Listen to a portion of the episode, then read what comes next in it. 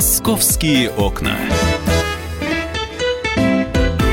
Итак, друзья, программа «Московские окна» в прямом эфире на радио «Комсомольская правда». И в первую очередь о погоде. Нечем мне вас порадовать, честное слово. Нечем. И даже на выходных, э, казалось бы, ну дождик уже, уходи, уходи. Нет, и на выходные будет небольшой дождь. Сегодня дожди ожидаются, завтра небольшие дожди. Температура от 19 до 21. Какие, каковы перспективы, мы узнаем через несколько минут. Но вот то, что несколько дней Москву заливает, и заливает глобально, и в очередной раз показывают фотографии затопленных улиц, люди бредут, ну, я не скажу, что по колено в воде, ну, где-то до выше щиколотки. Стоит вода, ливневка не справляется. Что делать? Э, и каждый раз, как только сильный дождь в Москве, все, э, все поплыло вытаскивайте свою, извините за выражение, гондолу, становитесь не автомобилистом, а гондольером. Э, Сергей Сиваев, профессор Высшей школы экономики, специалист по городскому хозяйству с нами на прямой связи. Сергей Борисович, здравствуйте. Добрый день. Ну, понятно, что в Москве есть низинные места, скапливается вода. А, но когда показывают затопленные Химки, затопленный Бутырский вал, э, ну и прочие-прочие районы Москвы, ну, хочется уже сказать, ну, ребят, такое ощущение, что первый раз такое, дескать, никогда не было такого и на тебе. Так ведь периодически все происходит. Ну, даже уже, я бы сказал, систематически. Ну, да, это уже система. Что, что делать с этим? А, ну, тут есть, мне кажется, две э, э, два вопроса для обсуждения, для дискуссии. А, то есть первый вопрос – это э, соблюдение технологии эксплуатации ливневой канализации. Вот. Насколько она регулярно чистится, э, насколько э, значит, есть ли соответствующая структура и финансирование обеспечения работ, связанным с необходимым качеством содержания ливневой канализации. Хочу сразу сказать, что в Москве, в принципе, ситуация с ливневкой – Э, по сравнению со всей остальной Россией просто исключительно хорошие. То, что мы видим в Москве, значит, это э, по сравнению с, другими э, миллионными городами разница колоссальная в пользу Москвы. Но тем не менее, э, проблемы эксплуатации, проблемы стабильности финансирования, безусловно, существуют. Значит, и э, в Москве это Мос, Мосводосток. Э, не могу э, судить э, о всех проблемах организации, но очевидно, что вот реакция на, первая реакция на э, затопление это приехать, поднять решетку, потому что, скорее всего, там водосток забит, и если мы решетку поднимем, то вода, вот, глядишь, уйдет. Вот. Э, это первая задача. Значит, ее просто нужно решить, и э, это требует просто анализа городских властей, э, как ее решить позитивно. Uh-huh. А вторая задача более сложная. Вторая задача проектная, потому что э, э, вот интенсивность э, осадков дождевых, она существенно превышает сегодня достаточно часто и, и относительно уже регулярно э, превышает э, те проектные нормы, под которые считалась э, наша ливневая канализация. А эта задача уже инвестиционная. Это задача, связанная с тем, чтобы э, просто э, пропускные способности э, наших канализационных систем увеличивать.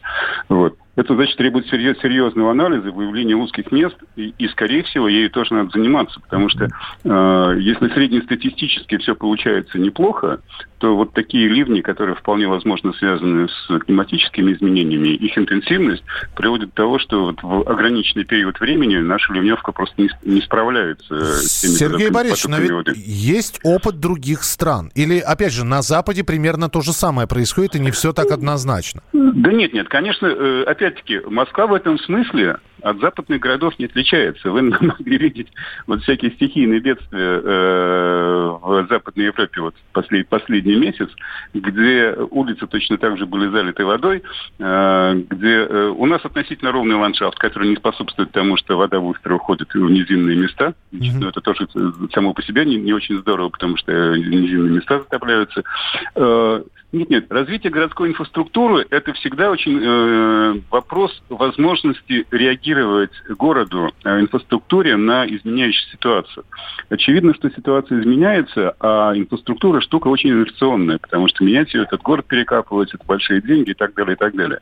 Вот. Э, ситуация последних лет показывает, что вот проектные решения тоже должны быть иными. То есть есть, с одной стороны, качество существующих проектных решений и обеспечение нормальной эксплуатации – с другой стороны, значит, вот если, если мы понимаем, что внешние воздействия изменились, то должны быть и другие проектные решения. И это, это совокупность вопросов, на которые город просто должен искать ответ.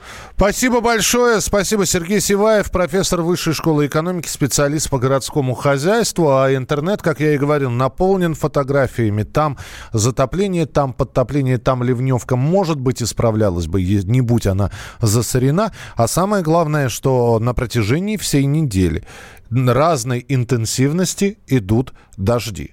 Сколько это будет продолжаться? Ну, давненько, как говорят люди, мы не помним такого дождливого и довольно прохладного июля. Чего же ожидать? Я вам уже сообщил вот такой прогноз на ближайшие три, два дня, там пятница, суббота, воскресенье, когда дожди, в общем-то, прода- будут продолжать идти. Но где же та самая жара, про которую говорят все? Когда же она наступит? Об этом мы э, сейчас поговорим э, с ведущим синоптиком Центра погоды ФОБУС, который появится у нас на связи буквально через несколько минут. Э, вот эти вот дожди, которые нас заливают, это аномалия или нет? Э, выпала уже месячная норма. Такое ощущение, что дождь по-стахановски работает и уже два плана э, выполнил за один месяц. Александр Синенков, ведущий синоптик Центра погоды Фобуса в нашем эфире. Александр Петрович, здрасте. А, добрый день. На самом деле э, количество осадков еще совсем незначительно, и до месячной нормы мы еще не дотянули. Парадокс погоды э, июля заключается в том, что очень много дождливых дней, но дожди не очень интенсивные. И интенсивных дождей было только, ну, может быть, один-два дня. Вот под них-то а, я, видимо, и попал. И такое ощущение, что я из них не вылезал. Да, да, да. Вот такая вот ситуация. А, поэтому говорить о том, что что-то здесь вот такое аномальное, не приходится. На температура, да, она ниже нормы, безусловно, но говорить о том, что никогда не было таких лет, таких, э, чтобы погода в июле была такой, тоже не приходится. Поэтому вот просто такое длительное похолодание, но оно бывает, и за, в истории метеонаблюдения это, безусловно, нередкий случай. А скажите, пожалуйста, и все-таки мы э, тепла-то лета настоящего, жаркого, может быть, такого, чтобы было желание, чтобы небо тучками затянулось и дождь пошел. Мы его дождемся таки или будет вот такая, вы знаете, как говорят, европейская зима, я не знаю, какое, какое это лето, европейское или нет, но жарким оно точно не будет. Но вы знаете, вот как пошутил один из ведущих ваших коллег, что июль сегодняшнего года э, занял в номинации э, первое место. Лучший октябрь, в номинации да. Самый теплый октябрь. Самый теплый октябрь, да. Так все-таки э, вот. тепла очень Значит, хочется, но хотя бы вам... больше плюс 25. А, больше плюс 25, по крайней мере, на следующей неделе мы не ожидаем. Угу. В воскресенье температура 23-25, и в течение следующей недели температура а, близкая к 23-25 будет в понедельник, а потом опять э, понизится до значений скорее близких к 20, 20-22 градуса, а иногда и ниже 20. То есть вот какого-то такого резкого улучшения погодных условий, к сожалению, пока ожидать не приходится. Александр Петрович, по прогнозам, а, все три дня будут идти дожди, как мы и говорили, разной интенсивности. Но вот сегодня говорят, что будет дождь, а завтра и послезавтра небольшой дождь. То есть сегодня ждать сильного да, дождя. Да, вы знаете, вот э, самым э, прекрасным показателем улучшения погодных условий выступает атмосферное давление. Если оно было практически всю неделю на уровне 740 миллиметров, это ниже нормы, то вот э, в субботу и воскресенье повысится на целых примерно 9-10 миллиметров, и это уже будет давление выше нормы. И поэтому, конечно, погодные условия улучшатся. В субботу мы ожидаем э, кратковременные дожди, температура температура до 22 градусов, а вот в воскресенье уже до 24, и дожди маловероятны, не исключены, но маловероятны. Поэтому день будет не теплым, но вполне летним. Понятно, спасибо большое. С нами на прямой связи был э, специалист, э, ведущий синоптик Центра погоды ФОБОС Александр Синенков. Э, да, здесь шутки уже пошли. В стародавние времена, говорят, летом даже купались. Я, да, помню такие времена. Говорят, были когда-то. Ну, хотя далеко ходить не надо, и сейчас купаются, честно говоря. Видел, проходил, и в такую погоду, в общем-то, люди все равно пытаются искупаться, тем более, что в Москве э, зон, где купаются, не так много. Так, э, что у нас интересного из московских э, новостей? Участок э, голубой ветки московского метрополитена закроют на эти выходные, поэтому будьте к этому готовы. Сразу же предупреждаю, участок Филевской линии между Киевской и Кунцевской будет закрыт 20 и 21 июля. Там э, необходимо провести реконструкции наземного участка линии. Говорят, что, опять же таки, э, и гарантируют, что пассажиры не пострадают, так как будут курсировать бесплатные компенсационные маршруты. Собственно, они так и будут называться КМ, компенсационный маршрут автобусов. В обычном режиме линия возобновит работу в понедельник, 22 июля в 5.30 утра. Об этом сообщили в столичном метрополитене. Мы продолжим через несколько минут. За что Зураба Церетели хотят оштрафовать, а точнее говоря, за что отсудить хотят 55 миллионов рублей. И в Москве появилась новая напасть. Были док-хантеры, которые которые травили собак, а теперь бёрд-хантеры, которые активно травят птиц. Об этом через несколько минут. «Московские окна». Опять ты куда-то собрался? Тебе лишь бы из дома уйти А я опять должна дом сидеть, да? Ты только о себе и думаешь Жена опять против? Бери ее с собой на рыбалку «Радио Комсомольская правда».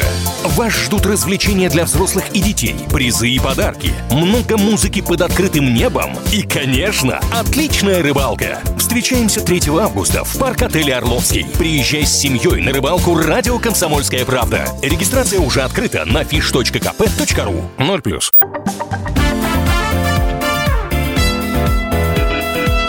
Московские окна. Итак, друзья, программа «Московские окна». Мы продолжаем. Прямой эфир. Меня зовут Михаил Антонов. И про Зураба Константиновича Церетели мы сейчас поговорим. Скульптор-монументалист. Я думаю, что имя Церетели известно всем. И вот на 86-м году жизни Зураб Константинович узнает, что у него образовался долг перед властями в 55 миллионов рублей – что за долг, откуда такая гигантская сумма? Ну, вы знаете, я же не зря сказал, Церетели художник-монументалист. Может, у, такого человека и должны быть такие гигантские суммы долга. Но э, откуда все взялось? Алиса Титко, корреспондент «Комсомольской правды», сейчас расскажет. Алис, приветствуем тебя. Да, здравствуйте всем. А, действительно, вчера эта новость а, даже привела в шок его помощников. В частности, вот там Сергей Шагалашвили нам рассказал, что, собственно, с утра они узнали от журналистов, что у Зураба Константиновича такой вот какой-то огромный долг. Сразу сходу они ему не сказали, стали советоваться с юристами, разбираться. Ну и, собственно, разбирались и мы, вот корреспонденты «Комсомольской правды», узнавали, что за долг действительно он более 55 миллионов рублей. А, в суд э, на Зураба Церетеля э, подала, э, подал департамент имущества, да, который вот, собственно, городского имущества они подали, потому что есть некий долг. А, ну, собственно, в арбитражном суде тоже подтвердили эту информацию. А, оказалось, что а, долг взялся из-за Эм, аренды земельного участка. Вот, собственно, Церетели э, его взял. Это площадь 29, 26,9 тысяч квадратных метров на Моторной улице. Ну и, собственно, землей он пользовался, а платить за нее не платил.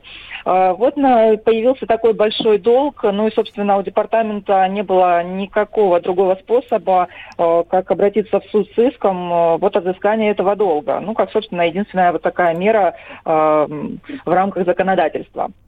Слушай, так, но опять же, не совсем понятно, почему этот долг таким образом накапливался, и о нем никто не знал, и вдруг э, единомоментно вот это вот такая сумма. И самое главное, будет ли этот долг оспариваться в дальнейшем? А, ну, на самом деле сейчас дело только вот в производстве, да, только это заявление арбитражный суд э, принял, и э, еще оно будет, конечно, рассматриваться. Ну и стоит, э, конечно, отметить, что, ну, собственно, здесь не какие-то вот там нападки на скульптора, да, что вот он там известный стало об этом известно. А, в ведомстве, собственно, в департаменте городского имущества ну, проводят вот системную работу, и задолженности взыскиваются всех, кто не платит арендную плату вот, собственно, земельные участки, и таких людей более тысячи человек, ну, вот подобных дел, как э, у Зураба Церетели. А, ну, и стоит э, рассказать, что Зураб Церетели а, не первый раз, да, попадает в такие ситуации, он а, неоднократно становился а, вот ответчиком в судах по незаконному использованию недвижимости в Москве, у него как-то был долг свыше, ну, там меньшие суммы, конечно, но все равно свыше 250 тысяч рублей за аренду особняка дома Штенгеля. А, вот он отказался, собственно, реставрировать галерею искусств, которая все э, знают э, вот на Причестенке, да, когда несколько лет назад в Москве велась реставрация этой огромной улицы.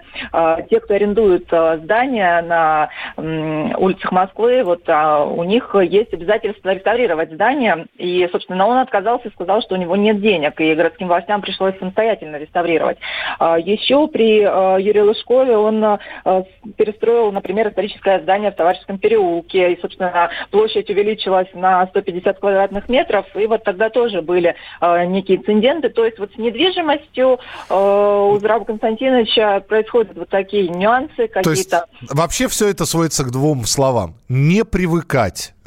То есть периодически оказывается вот это вот все. Ну, во времена э, Лужкова там есть информация о том, что суд становился на его сторону, и там вот были-то такие ситуации. Видимо, были времена другие. А вот сейчас э, такие, э, такими долгами занимается да, вот департамент э, имущества и, собственно, обращается в суд. И уже одно дело было выиграно, когда, э, собственно, была э, достройка э, на Брянской улице. Да, пристройка, она была признана самостроем. И тогда тоже Зрабцеретель отказался сносить, и, собственно, делал это город.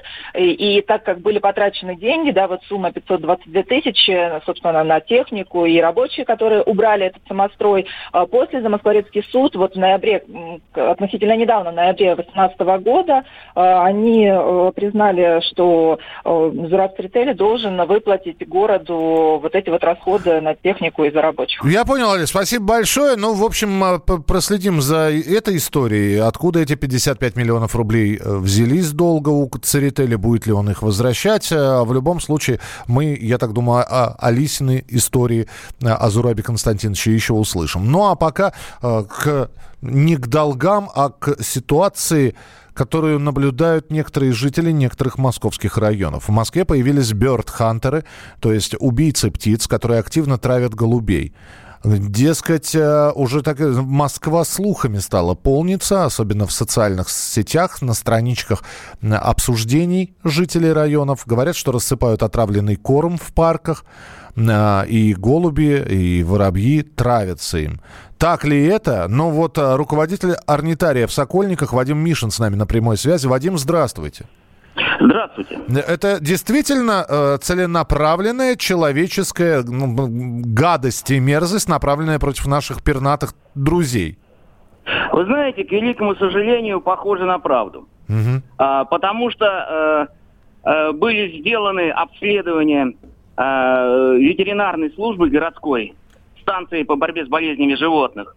И э, обычных инфекций, от которых бывают, э, бывает падеж, угу. у птиц не обнаружено. Вот, раз нет инфекции, а при этом такой массовый падеж, то это, вероятнее всего, отравление.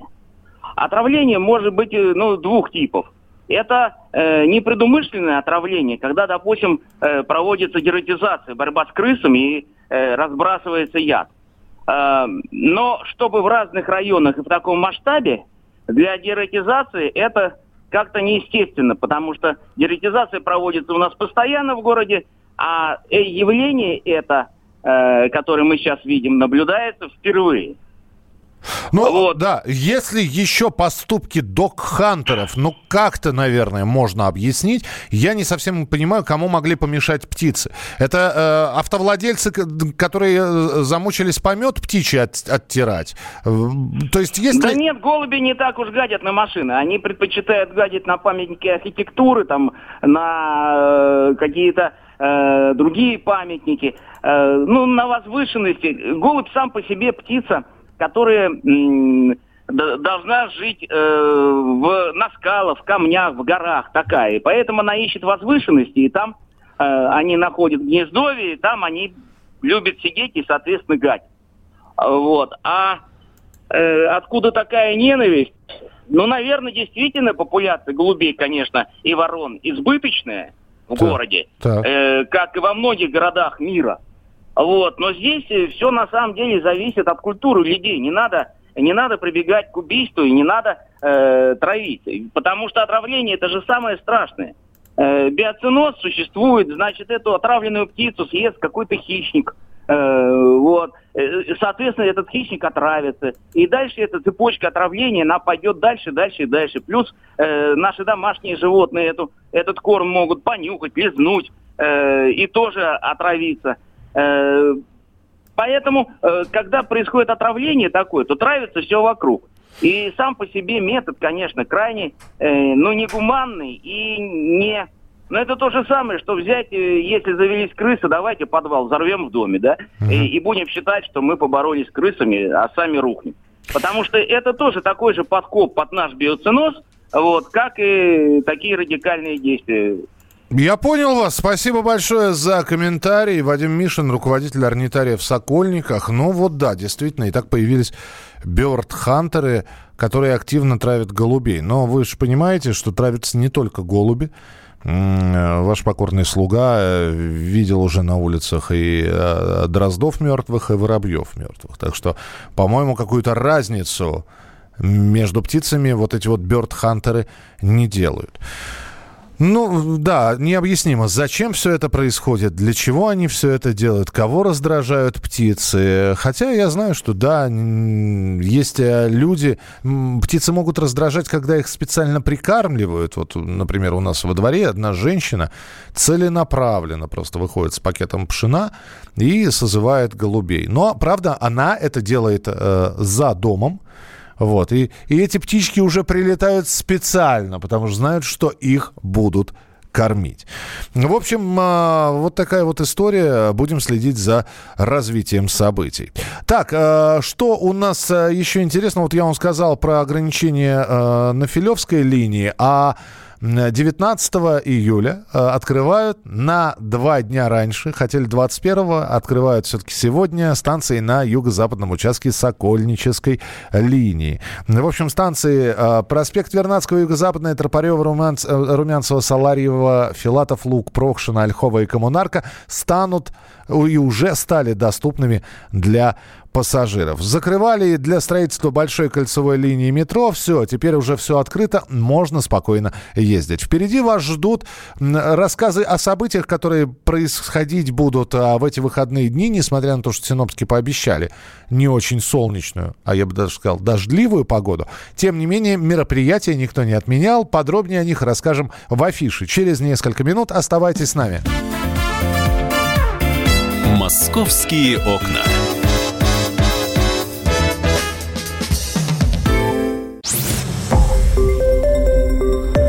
Радио «Комсомольская правда». Более сотни городов вещания и многомиллионная аудитория. Калининград 107 и 2 FM. Эм. Кемерово 89 и 8 FM. Эм. Красноярск 107 и 1 FM. Эм. Москва 97 и 2 FM. Слушаем всей страной.